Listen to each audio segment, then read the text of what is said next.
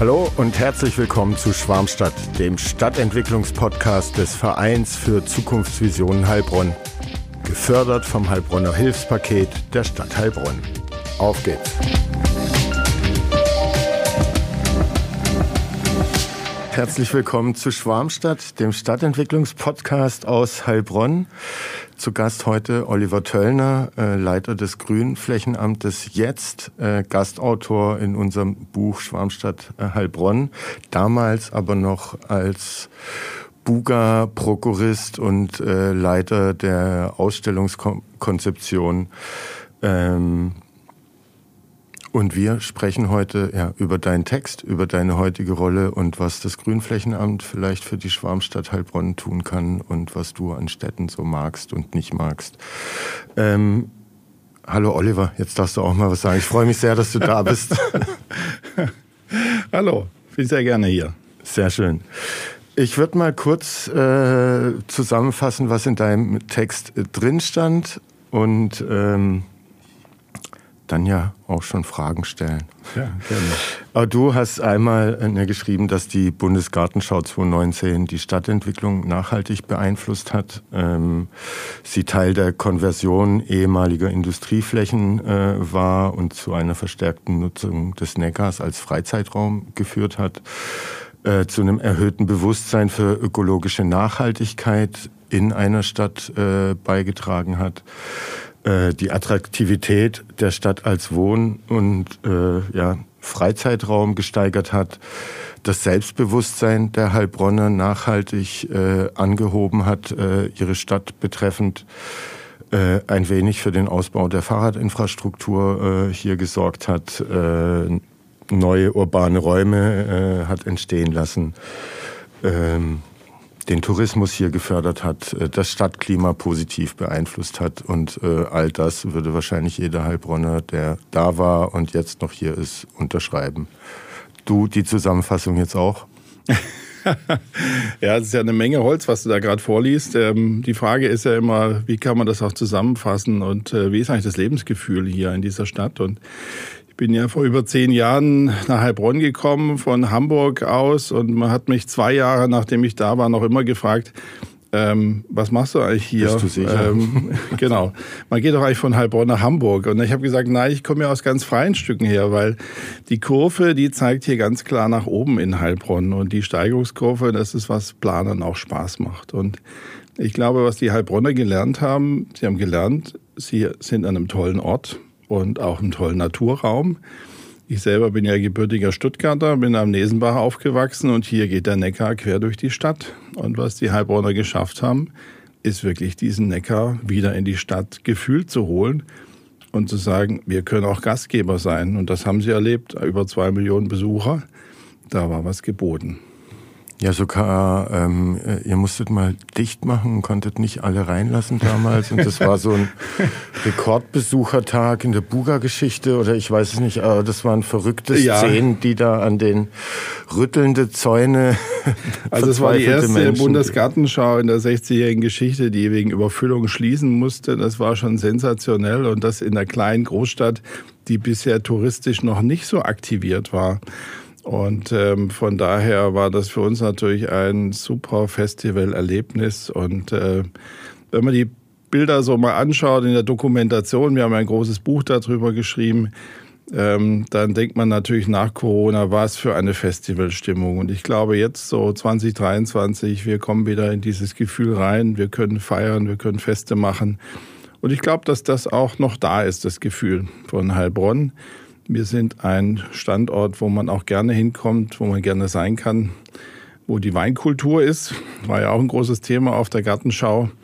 Aber ich glaube, wo man auch Gästen was zeigen kann. Also es ist ja auch mit der Buga nicht vorbei, sondern es geht ja weiter mit dem Neckarbogen. Und wenn ich heute so Freunde in Heilbronn frage, wo geht er denn eigentlich hin? Ist man vielleicht früher mehr nach Bad Wimpfen oder Bad Rappenau gegangen und heute geht man in Neckarbogen und zeigt, wie hier Stadtentwicklung weitergeht. Und ich glaube, das ist das Spannende hier in Heilbronn.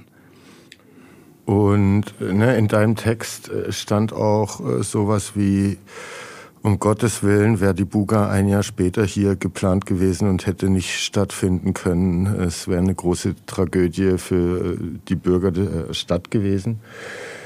Jetzt die Gesamtzufriedenheit in unserer dritten Studie ist leicht angestiegen im Vergleich zu den beiden Studien davor von 3,2 auf 3,0. Ähm, hat das auch damit zu tun, dass die Buga noch voll durchgezogen werden konnte? Am Ende war sie ja mehr oder weniger ja ein Viertel, halbes Jahr vor Lockdown hat sie geschlossen und die Heilbronner hatten noch das Glück, was den Erfurtern, glaube ich, nicht mehr vergönnt war, oder?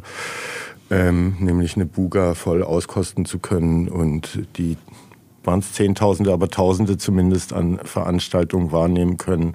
Wetter war auch gut, ähm, teilweise zu gut und man hat Schatten gesucht. Aber glaubst du, das hat mitbewirkt, dass die Heilbronner trotz Pandemie ja nicht unzufriedener geworden sind mit dem Lebensgefühl und der Zufriedenheit in ihrer Stadt? Ja, ich glaube, jetzt äh, mit diesen Öffnungen nach Corona ist einfach auch wieder das Bewusstsein da, was die Freiräume in dieser Stadt möglich machen. Wir hatten ja während der Corona-Zeit sogar Sperrungen. Wir haben Spielplätze mit rotem Flatterband absperren müssen. Und das war, glaube ich, so der Moment, wo viele Menschen auch gemerkt haben, unabhängig von dem Buga-Effekt, was eigentlich Freiräume als Entspannungsorte in dieser Stadt bewirken. Entspannung, die man sucht, aber auch es gibt ja auch viele kleine Wohnungen, wo man dann auch sagt, ich brauche diesen Freiraum, ich muss irgendwo Grün haben drumherum, mit den Kindern rauszugehen und wenn dann mal Spiel- und Sportanlagen zu sind, merkt man plötzlich, was da eigentlich, wir haben ja 160 Spiel- und Sportanlagen, wenn die quasi nicht benutzbar sind. Und ich glaube, das kommt dazu. Einerseits dieser Wunsch, nach Corona wieder den Freiraum zu nutzen und sich anzueignen und gleichzeitig nochmal in dieses Buga-Gefühl reinzutauchen, was ja letztendlich auch eine Schau war über ein halbes Jahr, was vorwiegend draußen stattgefunden hat. Es war ja das zusätzliche Zimmer, was Heilbronn zur Verfügung gestellt hat für die Bürger wie auch für die Gäste. Und hat den Heilbronnern vielleicht auch geholfen, ich habe jetzt da keine Studie zugelesen, aber so ne, das Ergebnis zeigt ja, also wenn du nach zwei Jahren Pandemie am Ende zufriedener mit deiner Stadt bist als äh, vor der Pandemie, ähm, kann irgendwas nicht ganz verkehrt sein an dem Standort, äh, sage ich jetzt mal. Und in den Gesprächen, die ich bis jetzt äh, in dem Podcast geführt habe, äh, wurde mehrfach gesagt, man müsste diese 15 Minuten Stadt viel mehr promoten und kommunizieren, aber auch das Stadtgrün, die Anzahl der Bäume, der Parks, die Nähe zum grünen Umland. Und im Prinzip, also wenn du während der Pandemie mitten in Berlin gelebt hast, dann hast du gelitten, dann musst du wirklich weit fahren, um mal in den Wald zu kommen. In Heilbronn kannst du vom Rathausplatz in 15 Minuten im Stadtwald sein und das haben die Heilbronner ja dann auch genutzt und man hat sich keiner Gefahr ausgesetzt, da in äh, großen Rudeln aufeinander zu treffen und konnte sich diese Freiräume ja tatsächlich 15 Minuten entfernt von der Haustüre einfach nehmen, was anderen Städten so vielleicht nicht vergönnt ist. Ja, ich glaube, das ist sicherlich ein großer Standortvorteil von Heilbronn. Wir sind eine kleine Großstadt, wir sind urban, aber wir sind natürlich so an der Schwelle mit 130.000 Einwohnern. Was das aber auch gerade sehr spannend macht, weil die Stadt immer in so einem Suchprozess ist. Wie urban ist sie? Wie sehr setzt sie sich von der Metropolzentrumsmitte Stuttgart ab? Wir sind ein Oberzentrum hier. Äh, wir sind wirtschaftsstark. Also wer sind wir eigentlich? Und das finde ich als Planer hochspannend, diesen Prozess auch mit zu begleiten, sich da auch entsprechend einzuordnen. Ähm, wir gehen da noch ein bisschen schärfer ran, was so den Radius anbetrifft. Mhm. Also die 15 Minuten, da erreicht man den Stadtrand. Was uns im Moment gerade interessiert, sind die fünf Minuten. Mhm. Also wenn man gerade an die überhitzten Städte denkt und Weinbauregion ist sehr schön für die Lebensart, aber es heißt auch sehr vulnerabel im Klimawandel. Das heißt, wir haben auch hohe Temperaturen an die 40 Grad Grenze und dann ist die Viertelstunde schon zu weit. Das heißt, habe ich in fünf Minuten Entfernung eigentlich ein klimaaktives Grün. Und das sind so die Aufgaben, die wir uns gerade stellen. Da ist sicherlich der Neckarbogen ein tolles Beispiel, wie er als hybrider Stadtteil funktioniert, am Wasser mit viel Grünversorgung. Wir haben aber auch andere Stellen in der Innenstadt, wo man schon mehr als fünf Minuten unterwegs wäre. um sein ja, persönliches Grün zu finden, seinen Außenraum, der auch wirklich mal deutlich über fünf Grad auch kühler ist an der Stelle. Und äh, das ist eine Aufgabenstellung, wo wir gerade intensiv dran sind, auch in der nördlichen Innenstadt, in der Sanierung. Und äh, da gibt es auch viel zu diskutieren, weil der Freiraum ist ja hart umkämpft. Mhm. Da ist ja nicht nur Baum und Wiese, sondern auch Autos und sonstige Infrastruktur, die da quasi so in der Stadt äh, seinen Platz sucht. Mhm. Du hast schon, äh, wir sprechen da nachher noch mal ein bisschen tiefer drüber. Ähm, die nördliche Innenstadt und die Sanierung äh, derer war jetzt nicht als Buga-Mitarbeiter deine Aufgabe, ist sie aber jetzt als Mitarbeiter und Leiter des Grünflächenamtes. Ähm, und ich habe jetzt in Vorbereitung auch geschaut, was kann denn so ein Grünflächenamt äh, irgendwie tun für eine Schwarmstadtentwicklung? Und am Ende mehr, als man auf den ersten Blick äh, vielleicht vermuten möchte. Ne? Ihr habt in der nördlichen Innenstadt, habt ihr letztes Jahr diese Sommerzone genau. installiert. Genau. Mhm. Da sprechen wir drüber. Es gab das Klimawäldchen äh, am Wollhaus auf der Theresienwiese. Das hat auch ein bisschen für mediale Berichterstattung gesorgt. Und auch aus der Landeshauptstadt äh, guckt man dann nach Heilbronn her und sagt, äh, das könnte ein Vorbild für uns sein. Die konnten sich aber noch nicht durchringen auf dem Cannstatter Vasen. Ja, wir geben noch ein bisschen Zeit. Das mal auszuprobieren. Aber ne, das hat mir gezeigt, das sind so Projekte. Dann gab es in diesen Wäldern eben auch so Nebeldüsen, äh, dass man sich da noch ein bisschen abkühlen kann. Leselaungen, äh, die sind nachweislich kühler als irgendwie 20 äh, Meter weiter mitten auf dem Asphalt. Und sorgen für eine Aufenthaltsqualität etc. pp. für mehr Stadtgrün, für Berichterstattung und Aufmerksamkeit für den Standort. Äh, also insofern ja äh, ist das Grünflächenamt, äh, was Stadtentwicklung und auch Schwarmstadtentwicklung Heilbronns angeht, durchaus ein relevanter Player. Ja, das ist vielleicht auch, der Name gibt es ja nicht unbedingt her. Man kann ja die Grünflächenämter auch gerne umbenennen. Vor Jahren hieß das noch Garten- und Friedhofsamt und äh, interessanterweise haben wir auch die Friedhöfe sind ja heute nicht nur Bestattungsorte, sondern auch Erholungsorte. Wenn man an den alten Friedhof denkt mit dem großen Baumbestand, das ist klimarelevant, wenn ich mich da aufhalte. Und da gibt es auch viele Leute, die da spazieren gehen. Also nicht nur im Gedenken an ihre Verstorbenen, sondern wirklich als Grün in der Stadt. Ich bin tatsächlich viel auf dem Hauptfriedhof unterwegs mit dem Kinderwagen. Ein cooler Ort, oder? Ja, ja, super. Ja, viele genau. Eichhörnchen, viele Bäume. Ja, also Ruhe. da ist auch Natur in der Stadt ja, ja. unglaublich vertreten. Und äh, diese anderen Orte, die wir anspielen, sind halt, naja, das sind Verhandlungsräume, würde ich sagen.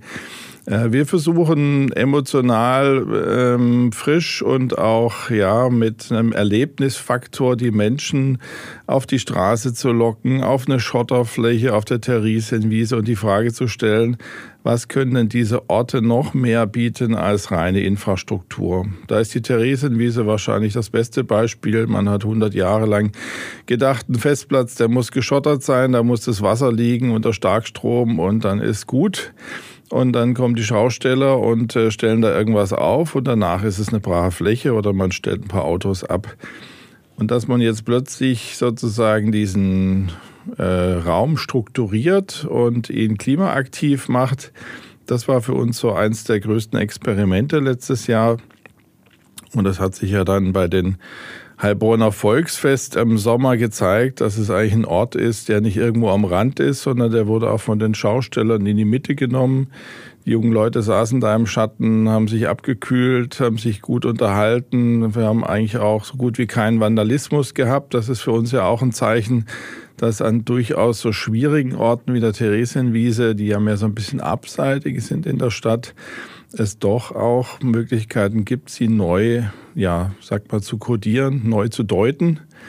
Und ähm, das was ist das, was wir versuchen, auch mit den Sommerzonen, ähm, wo wir dieses Jahr auch wieder unterwegs sind, mit den Menschen ins Gespräch zu kommen und eine neue Raumaneignung auszuprobieren bevor wir weiterkommen, weil ich den anderen Gästen die Fragen auch gestellt habe und äh, das will ich bei dir auch tun.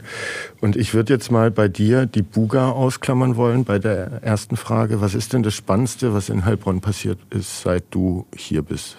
2008 bist du gekommen, ne? Glaub ich. Ja, genau. Genau. Das Spannendste, was im Moment äh, passiert, ist für mich äh, die Entwicklung der Wissensstadt. Und zwar unter der Fragestellung, wie sie sich mit der Gesamtstadt vernäht. Im Moment haben wir ja die Situation, dass auch die Bildungsinnenstadt etwas außerhalb der Innenstadtlage war und sich jetzt im Moment mit den neuen Planungen Richtung Neckar entwickelt. Und also sie kommt jetzt Ganz quasi überliegende Ufer des Neckarbogens. Ne? Genau, also sie kommt jetzt quasi aus der B-Lage einer gewerblichen Innenstadtcampus-Entwicklung nach vorne. Sie zeigt sich am Fluss und äh, das ist ja in eurer Studie auch rausgekommen, dass diese Stadt am Fluss eigentlich das Kriterium ist, was sehr positiv bewertet wird. Und wenn jetzt der Campus quasi an den Fluss heranrückt und gleichzeitig der Freiraum ist der Heilbronner, dann kommt für mich Wissensstadt und Öffentlichkeit, Stadtgesellschaft an der Schnittstelle zusammen. Und das finde ich einen sehr spannenden Prozess, der da gerade erzeugt. Natürlich auch mit vielen Studenten und Lehrstühlen ist es äh, eine ganz starke auch äh, Veränderung auch der Gesellschaftsstruktur hier in Heilbronn. bis jetzt gibt es halt einfach durch das K3 ähm, und dann äh, das Hotel, das Parkhaus, die Eishalle äh, zwischen Bildungscampus und der Innenstadt, äh, wo sich der Handel, die Fußgängerzone, äh, der Marktplatz etc. befindet. Da ist einfach eine Wand dazwischen und äh, beide Seiten tun sich ein wenig schwer, scheint es, äh, ja, diese Wand zu überschreiten, zu überwinden, zu umgehen, um mal zu gucken, was auf der anderen Seite so passiert. Ist das auch dein Gefühl? Ja, ich glaube, das ist sicherlich, äh, in der Achslage ist es schwierig gewesen. Wir haben aber, jetzt muss ich doch auf die Buga kommen, ähm, mit dem Campuspark ja einen Versuchsballon gestartet. Wir haben dort an die Hochschulen, die damals schon am Bildungscampus 1 waren, mit den Sportbeauftragten die Frage gestellt, wie könnte eigentlich Sport im Park aussehen, Sport entlang des Neckars und haben dann zusammen mit denen die Calisthenics-Anlage entwickelt, die ja heute sehr gut angenommen wird.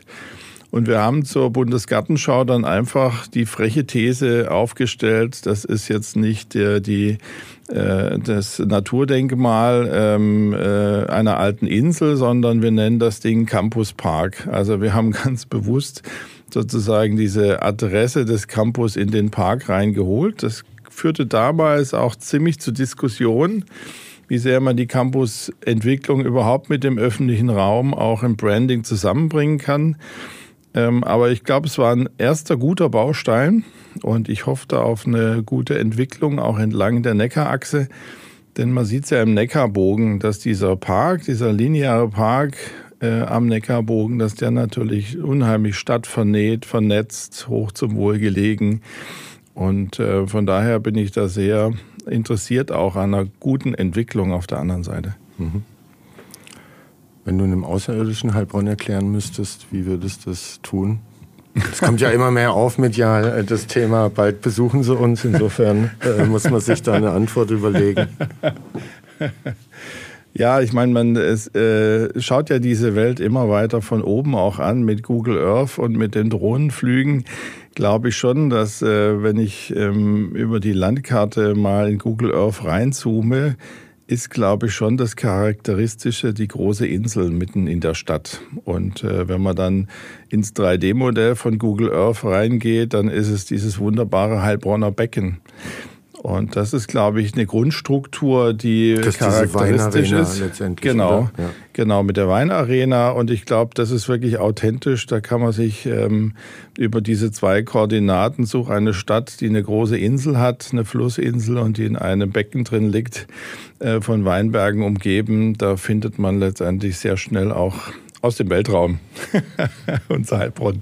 Guckst du eigentlich Heilbronn oft äh, am Rechner auf Google Earth von oben an? Ja, sehr gerne, weil ähm, auch aus verschiedenen Plattformen, wir haben ja auch im städtischen Vermessungsamt immer wieder Befliegungen. Und ich finde, man muss auch da immer mal wieder ein bisschen Abstand gewinnen, wie die Dinge zusammenhängen. Wir haben ja jetzt gerade diese bauliche Entwicklung des KI-Parks, des IPI was ja also auch so ein bisschen ähm, am Rande der Stadt, aber doch nah an der Infrastruktur, wie jetzt auch der Autobahn sitzt. Und da mal Gefühl zu kriegen, wie Nachbarschaften sind, wie Verbindungen, wie Strategien auch der Vernetzung sein können. Und da sind wir mit den Freiräumen ja immer mit dabei. Mhm. Also letztendlich, wenn ich eine andere Mobilität will per Fahrrad, dann ist die natürlich qualitätvoller, wenn ich sie auch durch Grün ziehe, als entlang von Bundesstraßen. Von daher versuchen wir da auch immer mitzudenken und auch wieder mit ein bisschen Distanz auch die Stadt mhm. von oben anzuschauen. Und was ist dein Lieblingsort hier in der Stadt? Mein Lieblingsort in der Stadt, oh, der wechselt natürlich gerne. Also lange Zeit war es der Hügel oben auf dem äh, Neckarbogen auf dem äh, Hafenpark, weil man dort sehr schön natürlich die Gesamtanlage angeschaut hat.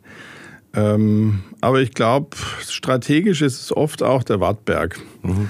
weil er diese schöne historische Bastion hat mit der Sandsteinmauer. Und man sieht eigentlich diese wunderbare Lage von Heilbronn. Man sieht die Übersicht, äh, man sieht die gewerbliche Entwicklung, die Innenstadtentwicklung und die Einbettung auch ins Stadtgrün. Mhm. Ich habe es ja schon gesagt, so das Grünflächenamt äh, ist relevanter, als ich es auf den ersten Blick gedacht hätte äh, für so eine Stadtentwicklung und auch um attraktiv für ja dann auch die jüngere Generation zu sein, um die ja die Standorte so buhlen, äh, War of Talents. Ähm, und ich habe mich dann gefragt, ne, ich äh, gehe jetzt dann auch auf ein paar Projekte, die ihr gemacht habt und äh, vielleicht äh, ja, Ideen für die Zukunft ein, aber wie sieht denn deine Vision fürs Stadtgrün in Heilbronn aus? Äh, wenn man, ne, die ersten Buga-Pläne, die gingen ja viel weiter. Also A sollte sie größer sein, also fast bis nach Böckingen, ähm, die Ursprungsideen, bis hin, dass der Neckarbogen selber nochmal autofreier ist, als es jetzt ist, etc. pp. Ähm, habe mir dann aber gedacht, als ich so ein paar Ideen da jetzt gelesen habe, hm, vielleicht passiert es jetzt nach und nach, dass das Ding äh, bis nach Böcking rausgezogen äh, gezogen wird. Also wie ist denn? Also das Schöne war, dass wir vor über zehn Jahren ja einen Masterplan angelegt haben, wo es um Buga-Potenzialflächen und der Vernäherung ging. Und wir haben im Gemeinderat dann auch klar besprochen, was trauen wir uns eigentlich bis zu einer Bundesgartenschau realistisch vor. Und wenn man mal ganz zurückblättert, 2010 äh, war ja sogar mit Weltwirtschaftskrisen dann die Frage, wird in Heilbronn jemals auf dem Bahnareal ein Gebäude gebaut? Das war sogar die Frage, macht ihr erstmal eure Buga und danach schauen wir mal, wie eine Wohnflächenentwicklung ist. Von daher glaube ich, man muss immer dort neben der Masterplanung ergebnisoffen sein, was die Zukunft bringt, wie die wirtschaftliche Lage ist. Und das Schöne ist, dass Heilbronn ja eine hohe Dynamik weiterhin auch hat.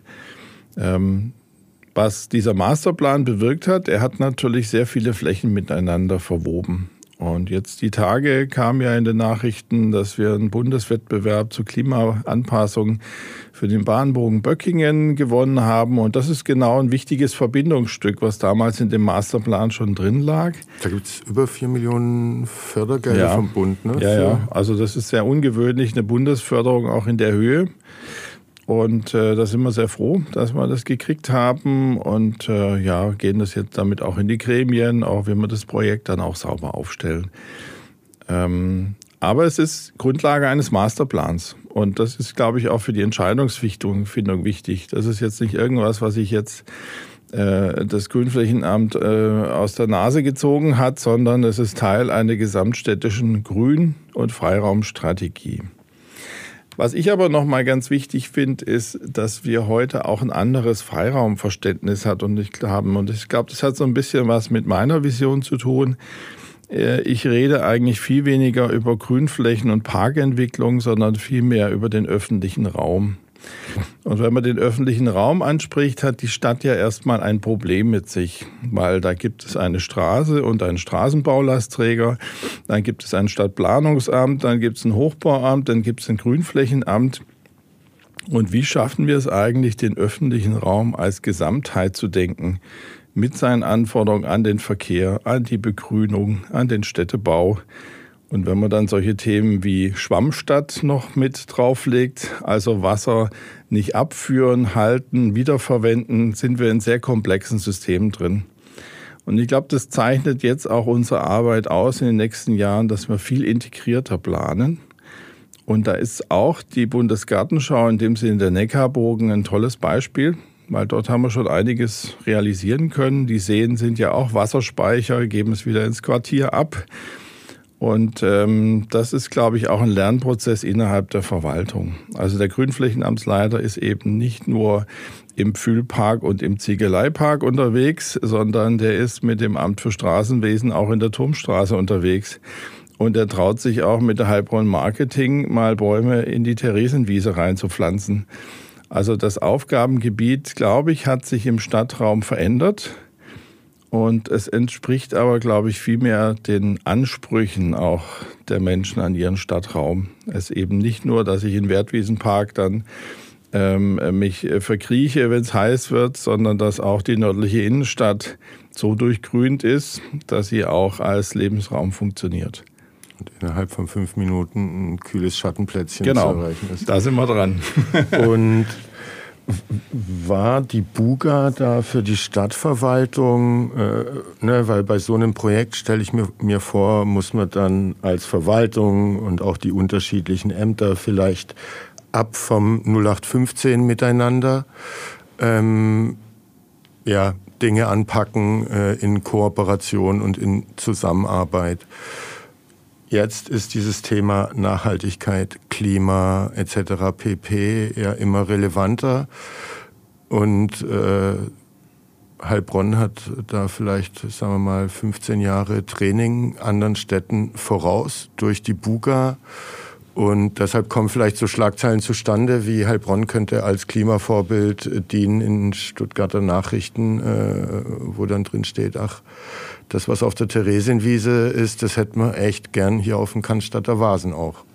Also ist das so, dass das so ein also ich glaub, Vorteil sein kann? Ja, ich glaube schon, dass wir experimentierfreudig geworden sind und dass wir Spaß dran haben am Experiment und dass auch die Stadtgesellschaft mit Experimenten und temporären Veränderungen umgehen kann. Ich glaube, das ist eine große Qualität.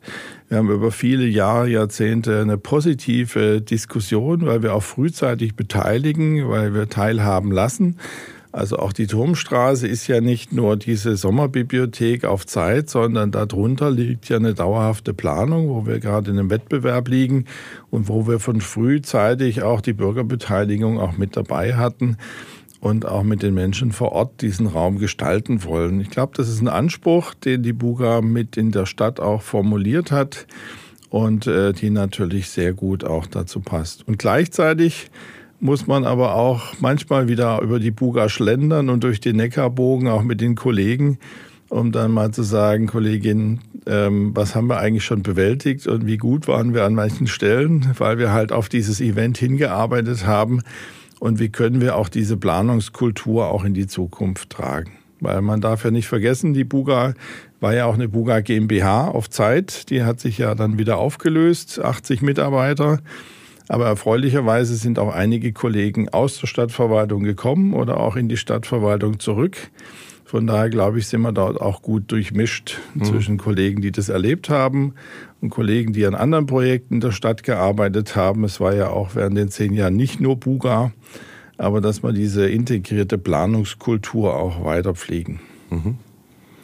Dann zu ein paar ja, Projekten, die ihr durchgeführt habt oder äh, Ideen für die Zukunft. Das eine hast du schon angesprochen, wo es jetzt eben das Bundesfördergeld gibt. Ähm, und zwar ja, wird ein Böckinger Stadtpark entstehen äh, oder sowas ähnliches am Eisenbahnmuseum und drumrum. Ähm, ein neues grünes Band. Da ist im Moment äh, ne, viel Schotter von den Bahngleisen. Äh, da erhitzt sich die Stadt mehr als äh, an Flächen, wo es eben Grün gibt. Das fängt nächstes Jahr an mit dem Bauen? Ja, also das Förderprogramm da genau? hätte eigentlich letztes Jahr schon entschieden worden sein. Jetzt ist es ein bisschen verzögert, aber das ist nicht weiter tragisch. Wir starten jetzt mit den Planungen und Grundlagenuntersuchungen. Auch hier haben wir mit Artenschutzthemen zu tun, Eisenbahn, die berühmten Eidechsen. Da müssen wir noch ein paar Grundlagen auch ermitteln. Ähm, und wir denken, dass wir da so 26 dann auf die Zielgerade kommen äh, mit dem Projekt. Es ist ein linearer Park. Das ist der gleichzeitig eine wichtige Verbindung. Und als Ortsrand von Böcking ist ja eigentlich an der Stelle sozusagen eine alte Eisenbahnersiedlung. Die haben ja die Nähe zu den Gleisen gesucht. Aber diese Gleisharfe, die wir dort in Böckingen haben, die hat natürlich so ein Erhitzungspotenzial, dass man dann mit solchen klimaaktiven Parkbändern natürlich da einiges bewegen kann. Mhm. Wir haben auch eine Altersstruktur in dem äh, Stadtquartier, was auch äh, eher in die älteren Semester geht. Und da ist dann das natürlich entscheidend. Also wie stark kühlen sich die Nächte ab? Hat man bei heißen Tagen die Möglichkeit, auch in fünf Minuten Entfernung, auch in Böckingen, eben nicht nach hinten in den Ziegeleipark hochgehen zu müssen, sondern am Ortsrand Böckingen auch in den Grüngürtel auch eintauchen zu können. Mhm. Dann äh, wurde der Stadtpark äh, in der Allee Harmonie äh, umgestaltet. Mhm. Äh, das Hotel wurde gebaut, eröffnet zufrieden, äh, wie, wie er angenommen wird, wie er geworden ist. Äh, da gab es ja auch viele Diskussionen, weil äh, Bäume weichen mussten. Es wurden aber auch neue gepflanzt. Ja, das ist natürlich immer so, ähm, wenn man mit großen Hebel ansetzt und Tiefgaragen saniert. Und das sind natürlich alles sehr künstliche Standorte. Auf der anderen Seite ist der Stadtpark ja immer auch ähm, in so Innenstadtlagen, ich sage immer wie das weiße Porzellan, wo sich die Bürgergesellschaft flanierend am Wochenende begegnet, sehen und gesehen werden. Und ich glaube, diese Repräsentanzfunktion hatte entwickelt. Er hatte durchaus ja ein paar Rückseiten, war etwas zugewuchert. Und ich glaube, mit dem Hotel und der Aktivierung ist er so eine neue repräsentative Mitte und dem wird er auch gerecht mit den Wasserbecken. Man sieht natürlich aber auch hier, wir haben ja mit den Buga-Freunden noch Sonnensegel jetzt nachgerüstet. Äh, auch da schlägt natürlich der Klimawandel zu dass man heute nicht nur kühlende Wasserbecken oder junge Bäume hat, sondern man muss dann auch mal Schattierungssegel unterbringen, ähm, um überhaupt dann äh, in der Anwuchsphase auch die Qualität auch liefern zu können. Mhm. Dann, wir haben schon von der oder die Sommerzone kurz angerissen in der nördlichen Innenstadt. Äh, das war dann auch für diese äh, Zone wurde dann auch äh, der Bereich für den Autoverkehr gesperrt für ein mhm. paar Monate, um die Leute mal ja, A, darauf vorzubereiten, wie es denn sein kann dann ohne Autos und aber auch zu zeigen, wie kam das an? Ist der gut angenommen worden? Ja, und das ist jetzt so ein typisches Projekt, wo wir auch als Grünflächenamt nicht allein unterwegs sind. Das ist im Verbund mit dem Amt für Straßenwesen. Und Grundlage davon war ja eine Untersuchung des Parkraumangebots in der Innenstadt, dass wir in den Parkhäusern eigentlich so viel Potenzial haben, dass wir das Parken in der Fläche deutlich reduzieren können. Und auf der Grundlage haben wir uns dann Gedanken über den Raum gemacht. Was kann ich denn noch machen, wenn dort keine Autos stehen? Und ähm, das, glaube ich, ist das Schöne an den Sommerzonen. Das ist ja quasi eine Installation auf Zeit, wo man beobachten kann, wo man sich aber auch wieder zurückziehen kann und sagen, war keine gute Idee, machen wir anders oder gehen wir in eine andere Zone ran. Und das hat sich sehr positiv dargestellt, aber die Wahrnehmung war sehr unterschiedlich, nämlich es hing immer stark davon ab, von der Tageszeit, wann man da ist. Also ich habe Rückmeldungen bekommen, und gesagt habe, ich war da jetzt schon viermal da, da ist ja überhaupt nichts los an den Tischen. Und ich habe Rückmeldungen gekriegt, da brummt es ja erheblich. Dann habe ich mich selber auf die Suche gemacht und habe es mal über mehrere Tageszeiten beobachtet. Also man hat gemerkt, in der Mittagszeit äh, wird es angenutzt. Äh, am Nachmittag eher reduziert, aber interessant ist dann zum Abend. Also da sind die ganzen Familien rausgekommen, die Kinder haben auf der Straße gespielt und man hat wirklich auch den Freiraumbedarf der Menschen gesehen, die in der Innenstadt wohnen, die in kleinen Wohnungen sind, vielleicht auch in Dachwohnungen, wo es dann vielleicht eben mit der Hitze ein Problem ist. Und man hat gemerkt, wie wenig man eigentlich an manchen Stellen tun muss, damit die Kinder rauskommen und diesen Freiraum auch aneignen. Das ist nicht überall so. Und deswegen wird man sicherlich auch mit weiteren Sommerzonen, in denen wir unterwegs sind, überlegen, was da für randliche Nutzungen sind. Wir sind gerade im Gespräch mit Gastronomen, mit Gewerbetreibenden, wie auch die sonstigen Nutzungen in der Innenstadt in solche Sonderflächen auch mit reinwirken können. Mhm. Aber das wird weiter gedreht und entwickelt, das Konzept. Genau, also mhm. dieses Jahr sind wir wieder auf dem Weg zur nächsten. Ähm dann habe ich gelesen, äh, ihr wart mit einer Delegation in Solothurn. Da wird ein großes Industriegelände neu entwickelt und soll bis 2045 ja dann auch ein ja, belebtes Stadtquartier sein. Mhm. Der letzte Satz in äh, dem Artikel war, dass die Heilbronner Delegation gemeint hat, ja, man braucht sehr viel Fantasie, aber unmöglich ist es nicht. Ich habe aber auch ein paar Mal gelesen, äh, dass äh, Harry Merkel gesagt hat, ey, vielleicht überlegen wir beim äh, dritten äh, Bauabschnitt im Neckarbogen, sei es beim Investorenkonzept etc. pp. Oder auf welchen Etagen Gewerbeflächen angesiedelt werden und wo nicht, äh, ein bisschen einen anderen Weg. Also sprich, bis jetzt äh, sind auf einem Baufeld mehrere Investoren dabei. In Solothurn ist es ein einziger für das gesamte Areal. Ähm, dass Harry Merkel gesagt hat, naja, er könnte sich vorstellen, dass vielleicht für ein Baufeld jeweils ein Investor gesucht wird oder dass Gewerbeflächen nicht nur in Erdgeschosslage gedacht äh, mhm. werden. Das ist in Heilbronn wohl noch nicht der Fall. In Solothurn ist es angedacht, dass eben mhm. auch nicht nur ebenerdig Gewerbe angesiedelt ist. Ähm, was habt ihr da gesehen? Ähm, macht es Sinn, was da erzählt wurde, oder dass ein Investor pro Baufeld meinetwegen dann durchaus schneller das entwickelt und ja ein ganzheitlicheres durchdachteres Konzept dahinstellt? Also wir haben das ja schon im Neckarbogen im ersten Bauabschnitt gehabt. Da war es ja die Firma Krug zum Beispiel, die auch für den gesamten Block angeboten hat und gesagt hat, ich kann natürlich, wenn ich komplett das, auch das Facility Management habe, über einen Block auch gewisse Serviceangebote zentral anbieten. Man hat sich damals mehr für die Durchmischung und die, und die Reibungszonen zwischen der Stadtgesellschaft entschieden, zu sagen, auch da wird durchmischt.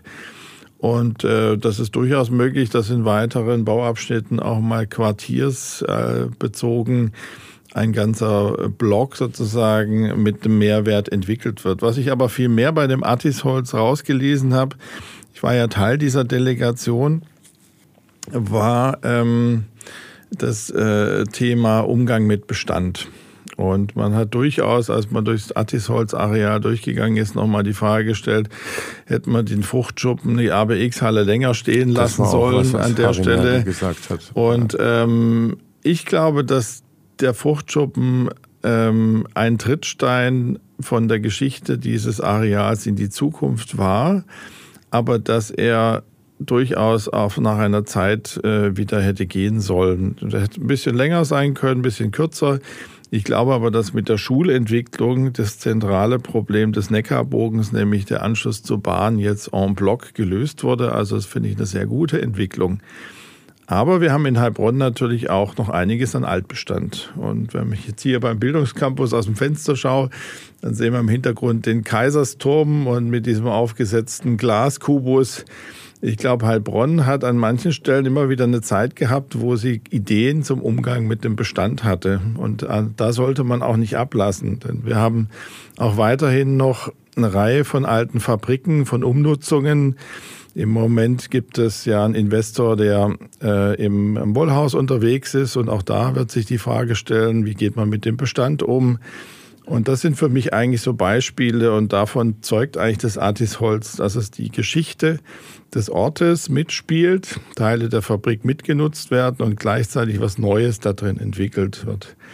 Und was ich auch oder was wir alle gelernt haben, auch im Artisholz-Areal waren als erstes die Landschaftsarchitekten unterwegs und haben quasi den Raum geordnet und auf der Grundlage entsteht die gewerbliche Entwicklung. Und ähnlich war es ja auch am Neckarbogen. Da haben wir ja mit einem großen Berliner Büro und mit dem Stadtplanung erstmal den Raum geordnet, bevor dann auch die Architektur kam. Also von daher glaube ich, haben wir auch weiterhin eine hohe Relevanz auch in der Stadtentwicklung und geben da auch gerne unsere Beiträge dazu.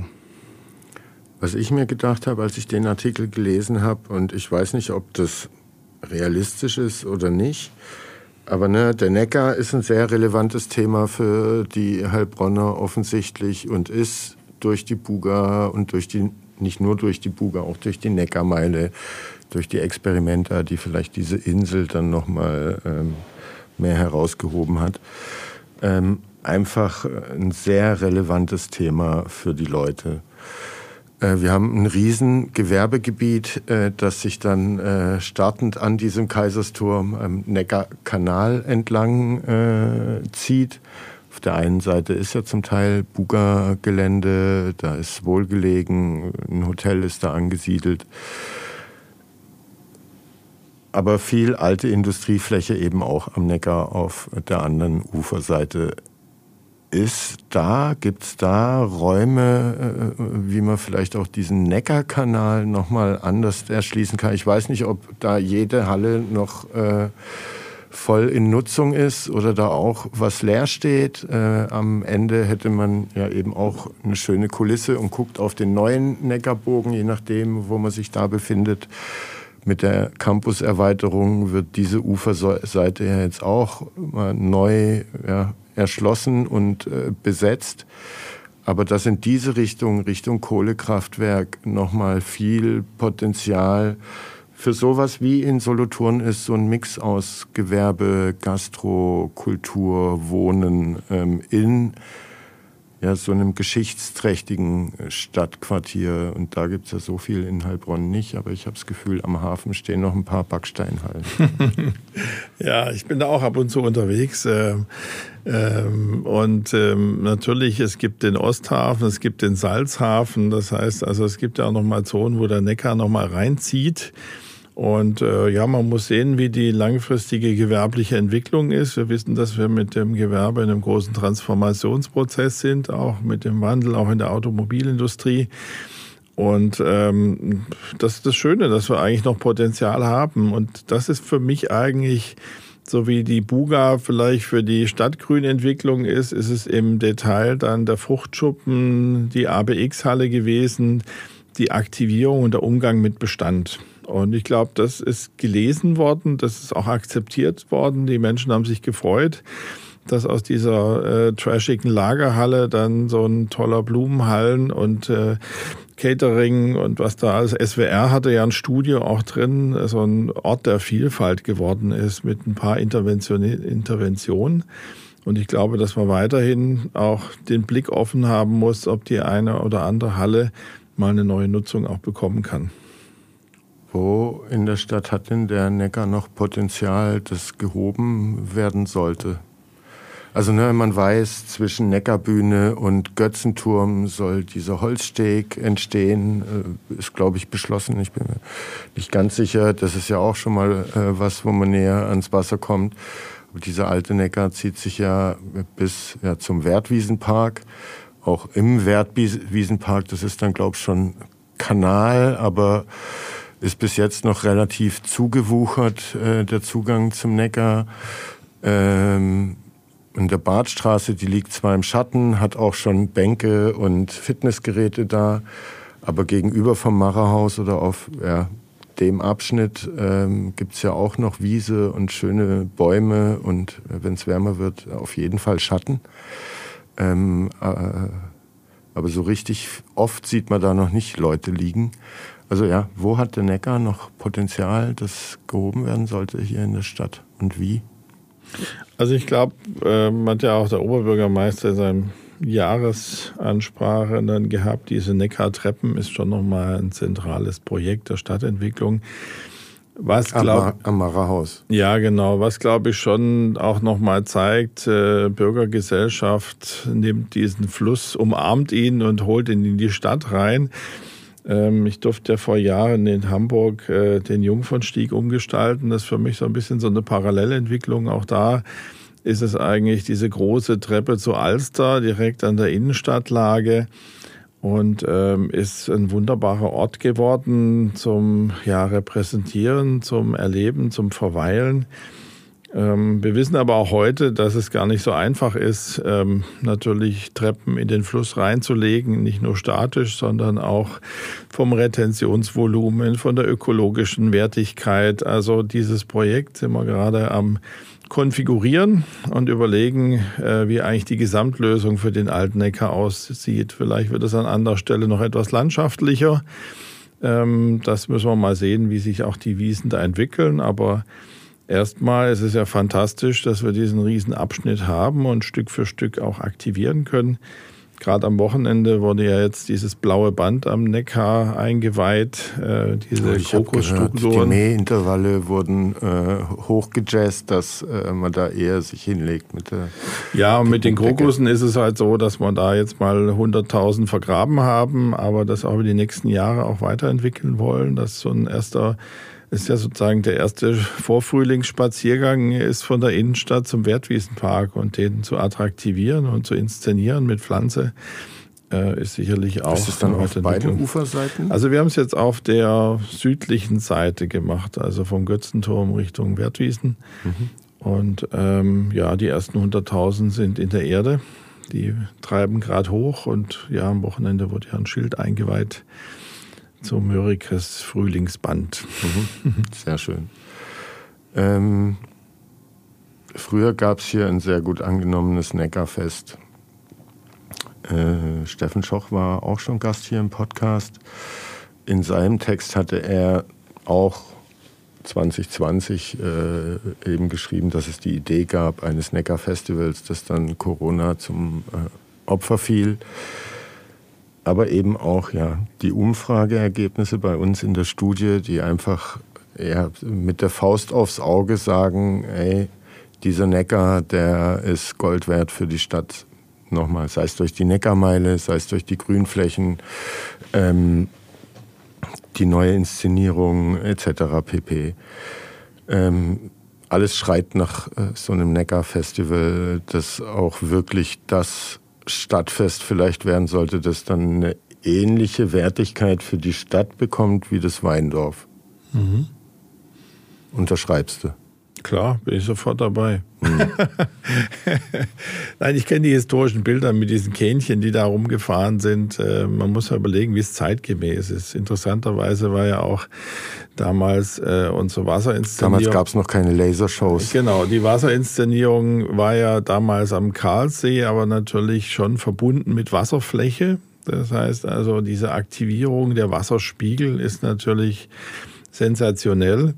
Und ähm, letztendlich ist es das Standortkriterium. Also als ich nach Heilbronn gekommen bin, war das für mich auch relativ klar. Ich kann da im Fruchtschuppen im Bahnareal mit den vielen Planungskollegen einiges bewegen. Aber eins, was wir nicht machen können, ist einen Fluss umlegen. Also das haben die einmal in der Historie geschafft, den Neckar ähm, an, die, an die Stadt heranzuziehen und den Neckarkanal zu bauen. Aber das sind einfach gesetzte Koordinaten. Und äh, wir können eigentlich nur schauen, dass wir den Neckar in Szene setzen und äh, wirklich gefühlt in die Stadt reinholen. Und ich glaube, das ist, lese ich aus der Schwarmstadtstudie jetzt auch raus, dass natürlich diese Aktivierung des Neckars hat sehr viel mit dem Neckarbogenprozess zu tun. Weil ich meine, wir wissen, da ist eine Bundesstraße parallel zum Fluss gelaufen. Also die meisten Heilbronner, die wussten zwar, ich komme da aus der Stadt raus, aber dass daneben dran der Fluss läuft, das wusste ja keiner. Und ich glaube, eine ähnliche Dimension wird das haben, wenn der Bildungscampus auf der anderen Seite an den Fluss ranrutscht. Plötzlich wird es da ganz vielen klar, boah, der Innenstadtcampus ist nicht irgendwo unten am Gewerbegebiet, äh, sondern der ist eigentlich mitten in Heilbronn am Neckar. Also ich glaube, dass das auch das Bild nach draußen nochmal sehr stark prägen wird äh, die Stadt am Fluss und die Wissensstadt am Fluss. Und dann verbindet man mit dem Neckar-Festival die Themen Bildung, Wein etc. pp. Alles. Klar, weil das sind ja jetzt beidseitig dann Achsen, die da entstehen, aus der Stadt rauswandern was heute reine funktionale Flächen sind. Wir müssen natürlich immer auch aufpassen bei aller Festivalisierung, dass wir den Natur- und Artenschutz auch gerecht werden. Aber ich fand, dass wir in Wohlgelegen mit dem Neckarhabitat das ganz gut hingekriegt haben. Was ja auch akzeptiert wird, dass man im Winter zum Beispiel den Steg nicht benutzen kann wegen den Winterzugvögeln.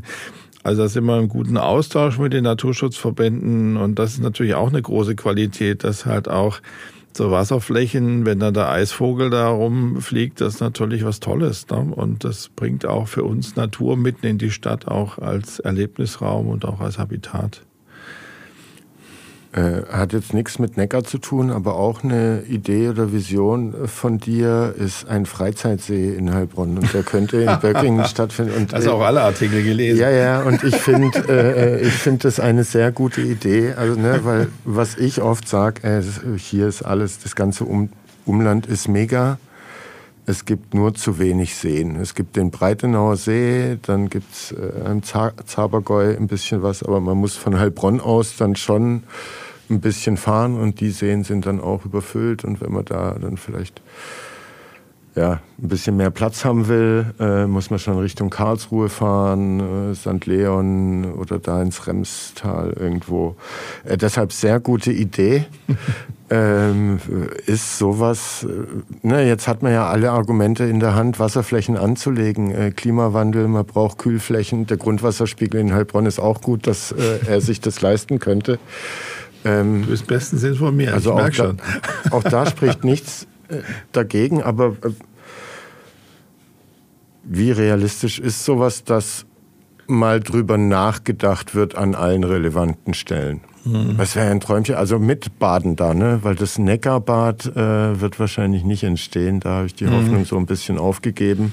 Mhm. Eher die Surfwelle. Ähm, mhm.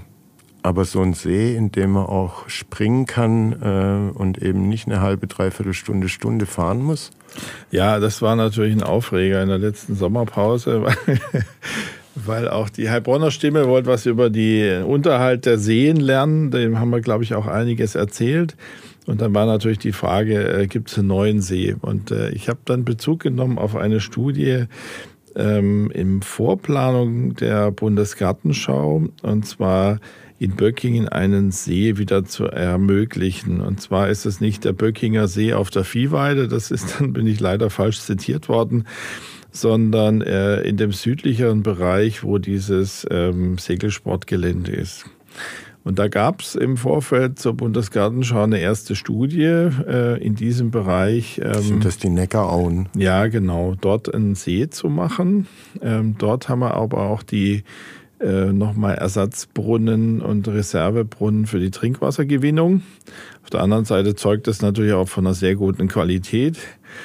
Und ähm, also wenn das ein Seeprojekt wäre, dann wäre das eigentlich zuerst wahrscheinlich eine Kiesbackerung, um letztendlich dort auch äh, den, den Kieskörper auch zu nutzen, um dann in der Nachnutzung dort eine offene Wasserfläche zu haben.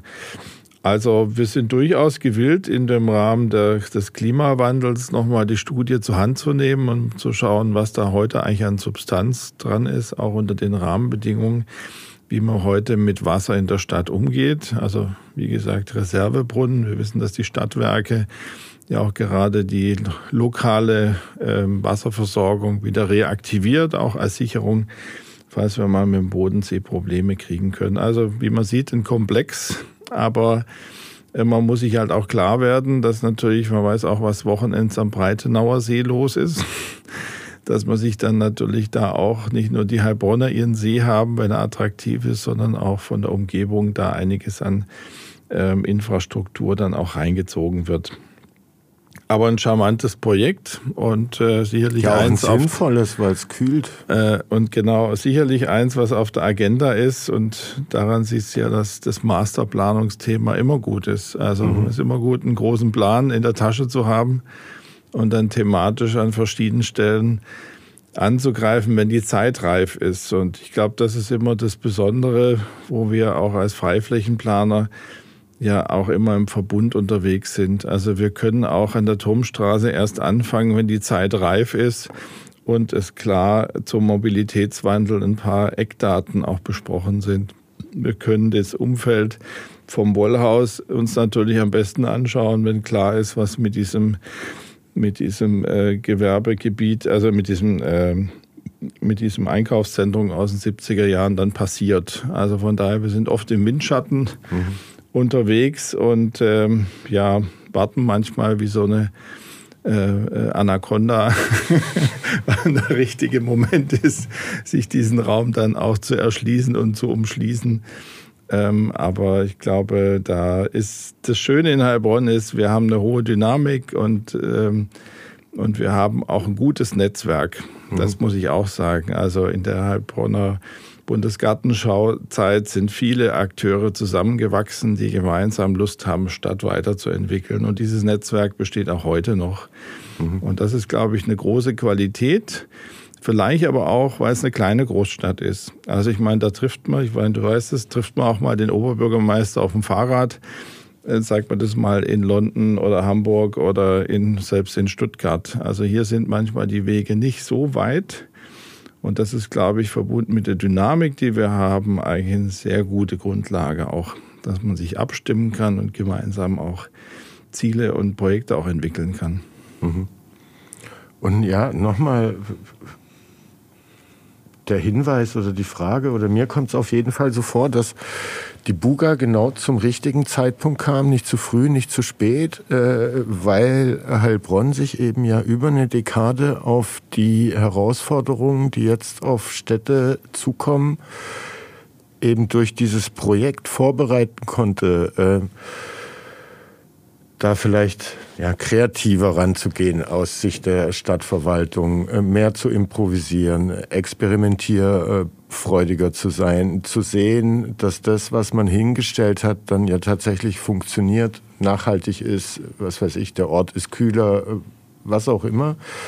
Ähm, und deshalb ja jetzt A eingeübter ist als andere Stadtverwaltungen, aber äh, dann vielleicht auch nochmal motivierter, weil man gesehen hat, was die Buga mit der Stadt und Stadtgesellschaft getan hat. Ähm,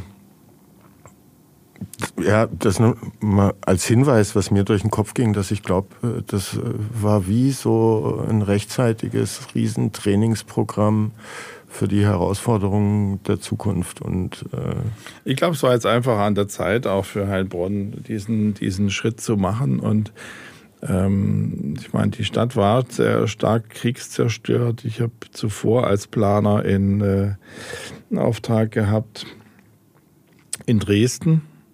Äh, Dresden war ja auch stark kriegszerstört und, ähm, und äh, dann hat man diese Frauenkirche ja als Symbolbau wieder aufgebaut und wir hatten den Altmarkt umgestaltet und äh, in eine neue Form gegossen. Und da habe ich das erste Mal so mit einer Stadt gearbeitet, die solche Risse in der inneren Stadtgesellschaft hat zwischen Zerstörung und Wiederaufbau. Und, und ich glaube, das ähnliche Setting habe ich hier in Heilbronn gemerkt. Also dieses Hängen noch an der alten Sandsteinstadt und gleichzeitig auch die Wirtschaftsstärke und die Frage, wie, wie führt das auch in Baukultur? Und äh, ein Zeichen, was auch die, die ähm, Stadtführer ja auch nutzen, man ist ja jahrelang immer in diese Ehrenhalle reingegangen und hat sich dann das alte Heilbronn, das Kriegszerstörte oder das 50er Jahre Heilbronn angeschaut. Aber es gab eigentlich gar kein Modell von dem, wo wir heute stehen und wo wir hinwollen. Deswegen war uns ja dieses Inselspitzenprojekt auch so wichtig, ein neues Stadtmodell hinzustellen. Und ich glaube, es war einfach auch jetzt die Zeit reif, wieder neu über diese Stadt nachzudenken. Und äh, dieser Prozess hält auch jetzt weit über Buga und Corona-Zeit hinaus an. Zwei Fragen habe ich noch, bevor wir zu unseren Entweder-Oder-Fragen kommen. Ähm, aber einmal, was du jetzt gesagt hast, ne, diese kriegszerstörte Stadt ähm, und äh, jetzt äh, sich im starken Transformationsprozess befindende Stadt, ähm, die sich auch neu baut. Äh, kennst du das Projekt äh, Zeitsprünge Heilbronn von Jo Peter? Ja. Ähm, und er äh, hat ja erklärt, wie er drauf kam. Ne? Er kam als Lehrer nach Heilbronn, eben auch ein Zugezogener und ist durch diese für ihn relativ gesichtslose, weil recht schnell wieder aufgebaute Stadt nach der Zerstörung durchgelaufen und äh, er konnte keine so richtige emotionale Bindung zur Stadt entwickeln und hat dann angefangen, über die Stadtgeschichte zu recherchieren. Wie sah es denn aus vor diesem 4. Äh, Dezember 44? Ne, und ist dann immer, hat immer tiefer gegraben und hat Bilder äh, dann eben entdeckt aus dem historischen Heilbronn und die aus derselben Perspektive eben heute nochmal fotografiert. Man kann so überblenden und was er gemeint hat und was mit ihm passiert ist dadurch, aber auch mit vielen Heilbronnern, dass sie eben wieder vor ihrem geistigen Auge zumindest eine Vorstellung hatten, wie dieser Ort aussah, bevor da 50er Jahre Barock hingestellt wurde.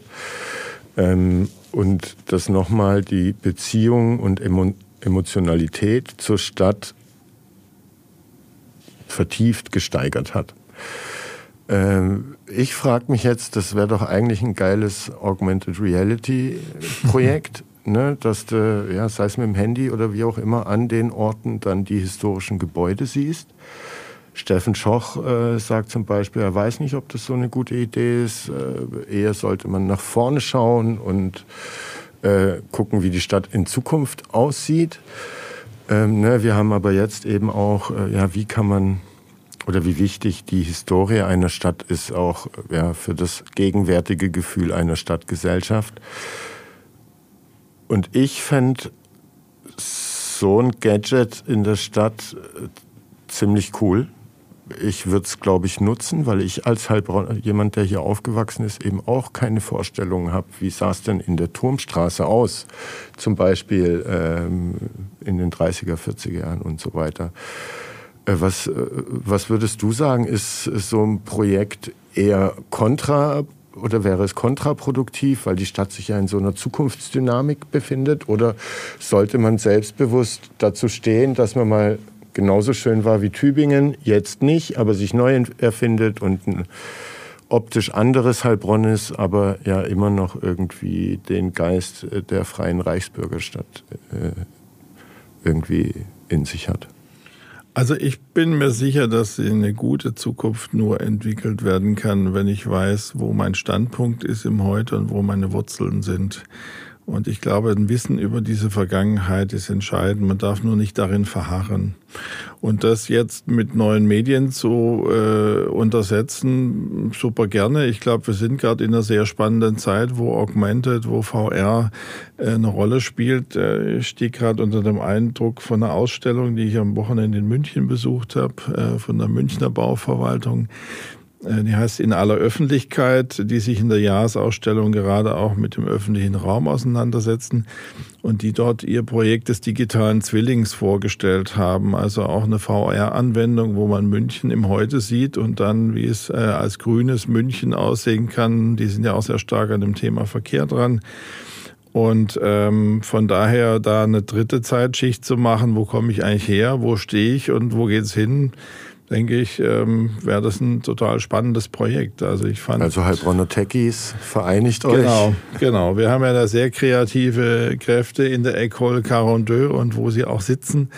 Ähm, und ähm, klar, also von daher ähm, schaue ich mir gern alle Modelle an. Es gibt ja auch noch das alte Modell im Stadtarchiv, äh, wo noch die Wassergräben um die Stadt drumherum gingen. Für mich ist das sehr wichtig, wenn ich als Planer unterwegs sind bin. Das Entscheidende ist, dass man da nicht stehen bleibt und äh, quasi da romantisiert das alte verlorene Heilbronn. Ich glaube, es geht schon um die Synthese auch der Zukunft. Mhm. Dann abschließende Frage vor entweder oder. Nutzen denn die Heilbronner und Heilbronnerinnen den Neckar schon so, wie du es dir vorstellst? Oder ähm, würdest du sagen, hey, traut euch noch mehr ran, äh, fahrt mehr Stand-up, äh, lasst eure Füße drin baumeln, äh, was auch immer, picknickt äh, direkt am Neckar.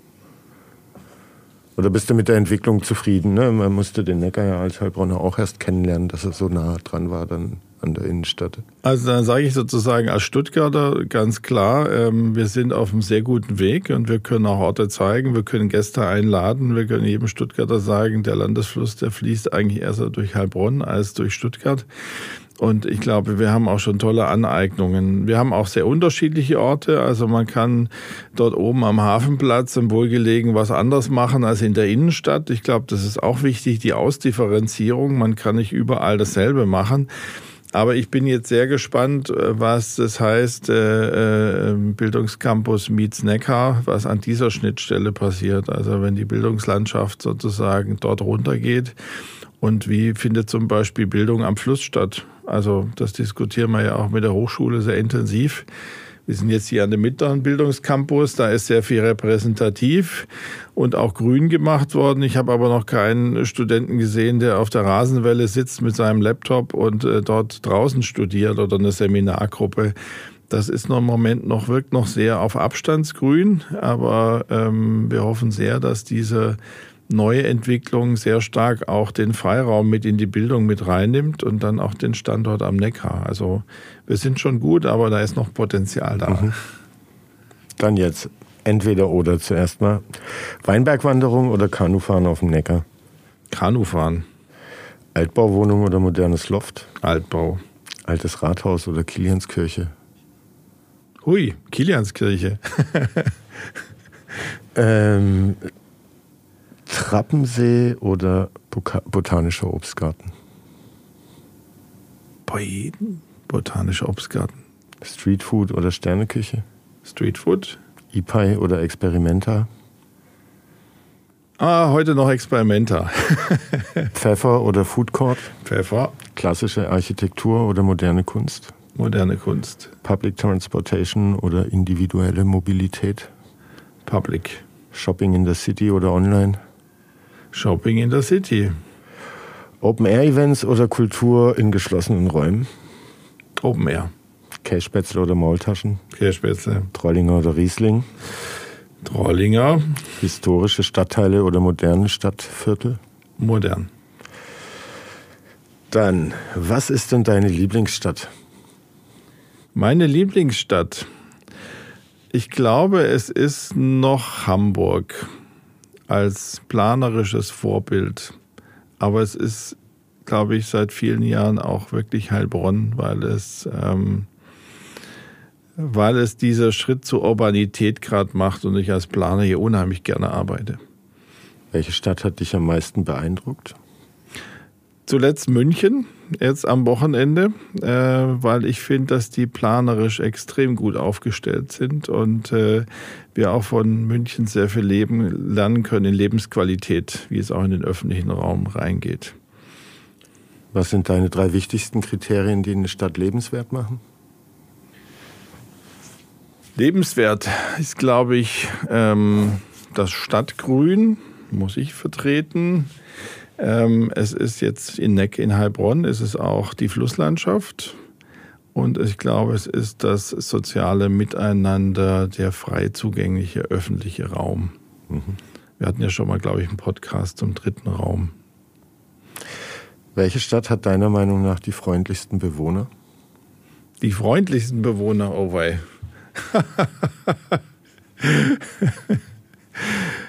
Puh, da muss ich, da Platz. Keine Ahnung. Okay. Äh, was sind grundsätzlich. Hat auch immer was mit mir zu tun, ob die Leute freundlich sind. Berlin ist es auf jeden Fall nicht.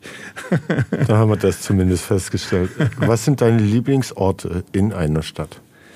In einer Stadt, ich glaube, ähm, in einem äh, schönen Café mit gutem Blick auf das Treiben in der Stadt.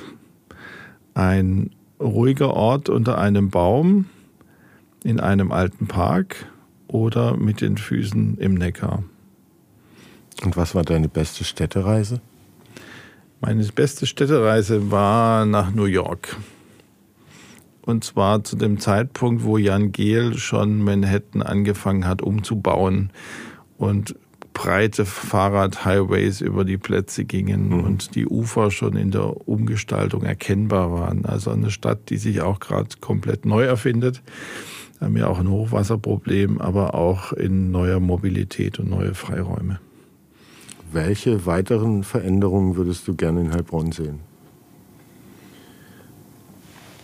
Ich glaube, dass ähm, wir ein Nachfolgeprojekt für die Bundesgartenschau brauchen, bürgerschaftliche Projekte im öffentlichen Raum und auch in der Stadtveränderung. Und, äh, Gibt es da schon Formate, die man herholen kann? Nee, oder muss man eins erfinden? Also ich glaube, ich bin mir sicher, dass wir nicht nochmal eine Bundesgartenschau brauchen in absehbarer Zeit. Die Diskussion war ja auch, treten wir für Rostock ein oder was da alles diskutiert wurde. Ich glaube, das ist ein Verliererkonzept, sozusagen nach kurzer Zeit das Ding zu wiederholen. Aber ich glaube, was wir geschafft haben, war großes bürgerschaftliches Engagement und ein Miteinander. Und da bin ich noch auf der Suche nach Formaten und denke, äh, wir werden da bestimmt was finden. Was sollte Heilbronn tun, um attraktiver für junge Menschen zu werden?